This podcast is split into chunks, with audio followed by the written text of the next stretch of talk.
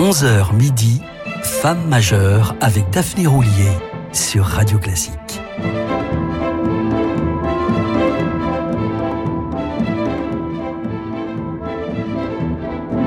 Salut à toutes et à tous et bienvenue à ceux qui nous rejoignent. Il est 11h, l'heure des femmes majeures sur Radio Classique. Nous allons continuer de saluer la reine Anne-Sophie Mutter, que Karajan, mis sur orbite à 14 ans et qui depuis près d'un demi-siècle se produit sur les plus grandes scènes du monde. Une violoniste majeure donc, mais aussi une femme toujours plus engagée, aussi bien aux côtés des jeunes musiciens qu'elle soutient sans relâche au travers de sa fondation, que des réfugiés ukrainiens ou des victimes du cancer. Depuis deux ans, elle préside d'ailleurs l'aide allemande contre le cancer, une cause qui lui est particulièrement chère. Son premier mari, l'avocat Deltef Wunderlich, fut emporté par cette maladie, la laissant veuve à 32 ans avec ses deux enfants. Anne-Sophie ne vient pas d'une famille de musiciens professionnels, mais ses parents étaient mélomanes et transmirent à leurs enfants le goût de la musique. Ils écoutaient des disques toute la journée. Anne-Sophie Mutter remarque finement que dans la forêt noire, c'est à peu près la seule chose qu'ils pouvaient faire, jouer dans les bois et se laisser bercer par la musique. Dernière d'une fratrie, son grand frère Andreas est également violoniste, mais c'est avec son frère Christophe qu'elle remportera un premier prix de piano à quatre mains en 1970, en même temps que le premier prix de violon, concours qu'elle gagnera de nouveau quatre ans plus tard. Anne-Sophie Mutter a commencé par le piano avant de passer au violon à l'âge de 5 ans. Elle aurait donc pu jouer de la musique de chambre avec ses frères, mais comme elle aime à le rappeler, il préférait le foot. Encouragée par Karajan, son mentor, à jouer avant tout des concertos, Mutter est venu relativement tard à la musique de chambre, mais avec succès.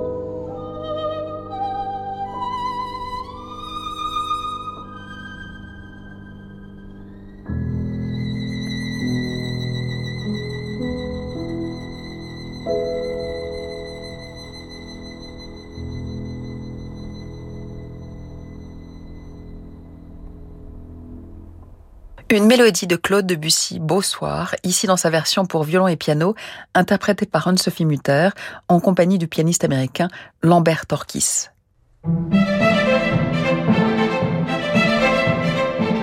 Femme majeure avec Daphné Roulier sur Radio Classique.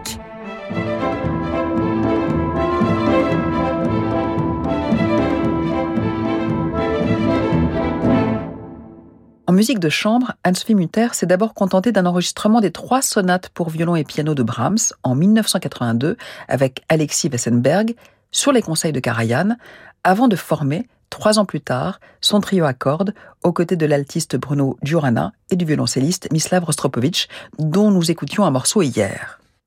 Dans les années 80, Lambert Orkis était premier pianiste du National Symphony Orchestra de Washington et participa ainsi à une répétition de solistes avec Mutter et Rostropovich, alors directeur musical de l'orchestre. Orkis jouait le rôle de substitut de l'orchestre et fut très impressionné par elle. Elle paraissait plutôt timide, racontera-t-il, mais elle a empoigné son instrument et a instantanément captivé notre attention par la beauté de son jeu. En 1987, Rostropovich, qui ne cessait de chanter ses louanges, confia à Orkis qu'elle cherchait un partenaire de récital ils étaient faits l'un pour l'autre, leur accord fut d'emblée une évidence. Notre jeu musical, racontera Lambert Orchist, est un peu une conversation. Mais si quelqu'un nous observait secrètement lors de nos répétitions, je doute qu'il arriverait à percer le secret de notre entente.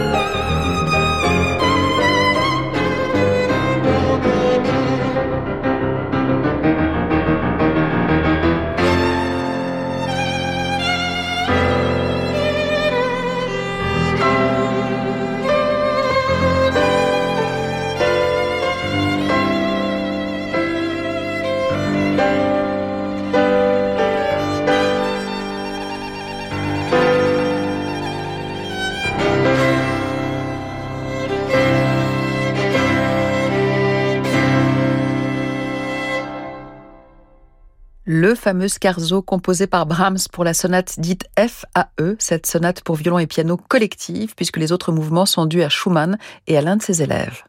Au violon, Anne-Sophie Mutter et au piano, Lambert Orkis. Un enregistrement tiré comme la mélodie de Debussy que nous écoutions auparavant du premier disque de la violoniste en compagnie de celui qui allait devenir son pianiste durant des décennies. Réalisé en marge d'un récital triomphal à Berlin en septembre 1995, ce disque allait en effet être le premier d'une longue série, nous y reviendrons. Comme la quasi-totalité des musiciens, chefs ou instrumentistes ayant travaillé avec Anne-Sophie Mutter, Lambert Orkis, né en 1946, est sensiblement plus âgé qu'elle. On peut bien sûr l'expliquer par la précocité de Mutter et le lancement de sa carrière par un Karajan de 45 ans, son aîné. Néanmoins, ces figures paternelles ne sont pas pour autant le fruit du hasard. Plus âgé et plus expérimenté, c'est inévitable et très intéressant, confie Anne-Sophie Mutter. J'adore les défis. Il n'y a rien de plus ennuyeux que de jouer avec un partenaire qui n'apporte rien de personnel. Je ne souhaite évidemment pas me perdre en discussions interminables, mais j'attends d'un musicien qu'il se soit penché sur l'œuvre de façon aussi approfondie que moi, même s'il ne fait que l'accompagner. Avec les grands chefs comme Kurt Mazur, c'est naturellement le cas. Anne-Sophie Mutter a rarement souhaité réenregistrer des concertos qu'elle avait déjà gravés, fût très jeune, en compagnie de Karajan. Elle l'a cependant accepté avec Kurt Mazur pour le concerto de Beethoven et celui de Brahms, dont voici le final.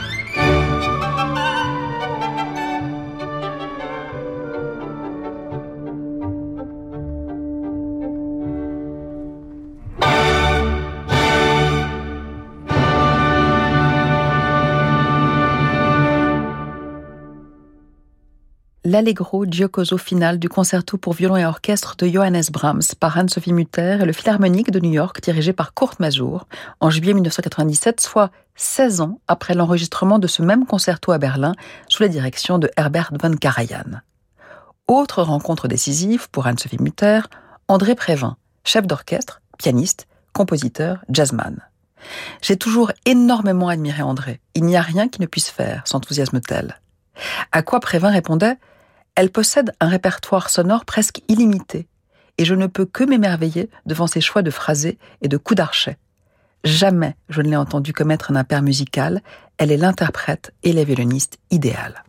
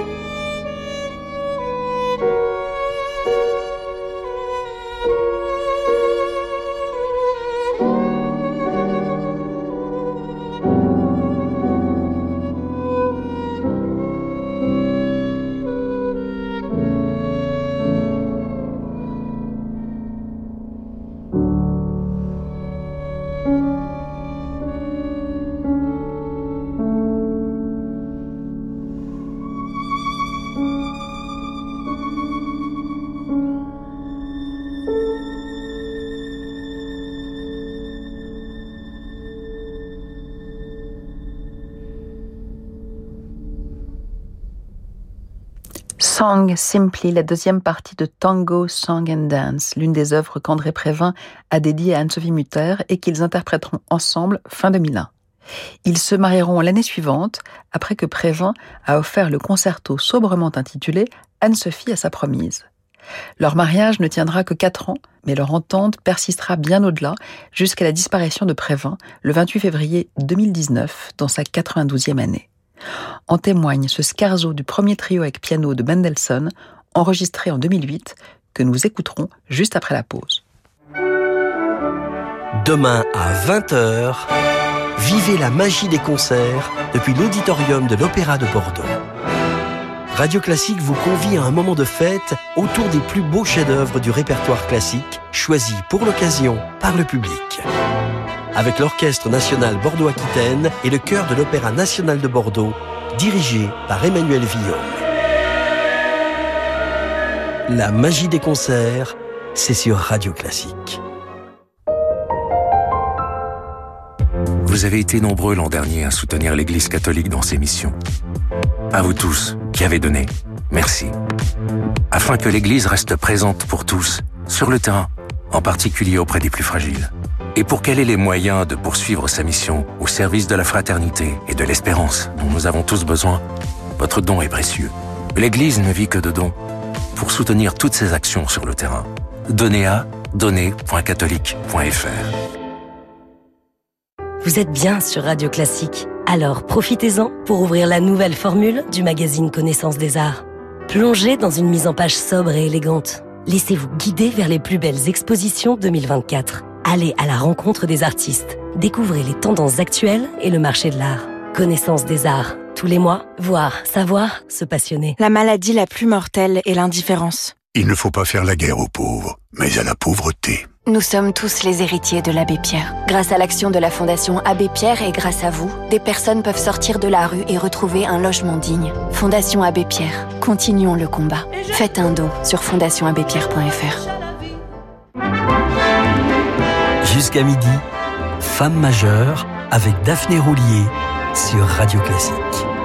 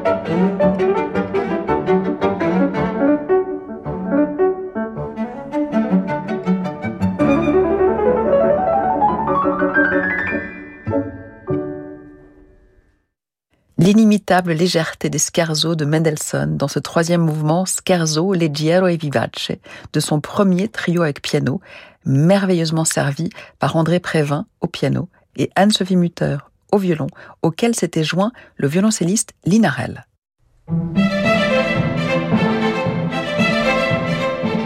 Femme majeure avec Daphné Roulier sur Radio Classique.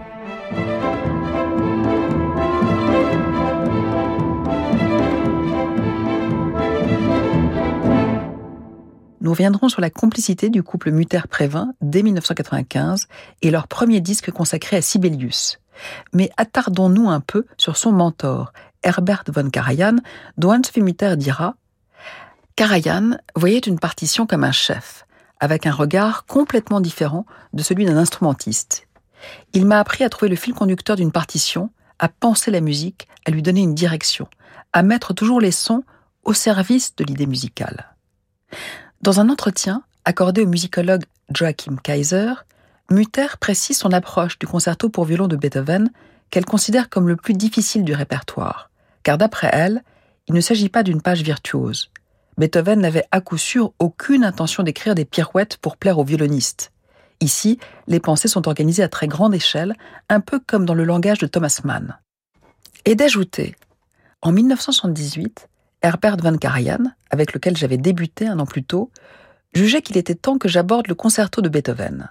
Je l'ai donc travaillé pendant six mois avec ma professeure Aïda Stouki avant de me rendre à Lucerne pour le présenter à Karajan, comme convenu.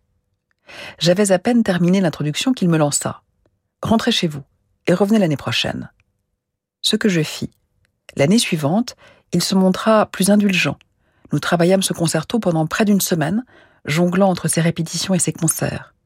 Les problèmes techniques l'indifféraient. Il voyait tout de très haut. Rien de ce que faisait Karajan n'était normal. Je crois que si l'on n'a jamais travaillé avec lui, on ne peut pas soupçonner à quel point il prenait la musique au sérieux. Voici les deuxième et troisième mouvements du concerto pour violon de Beethoven, enregistrés en septembre 1979 par Anne-Sophie Mutter et l'Orchestre philharmonique de Berlin sous la baguette d'Herbert von Karajan.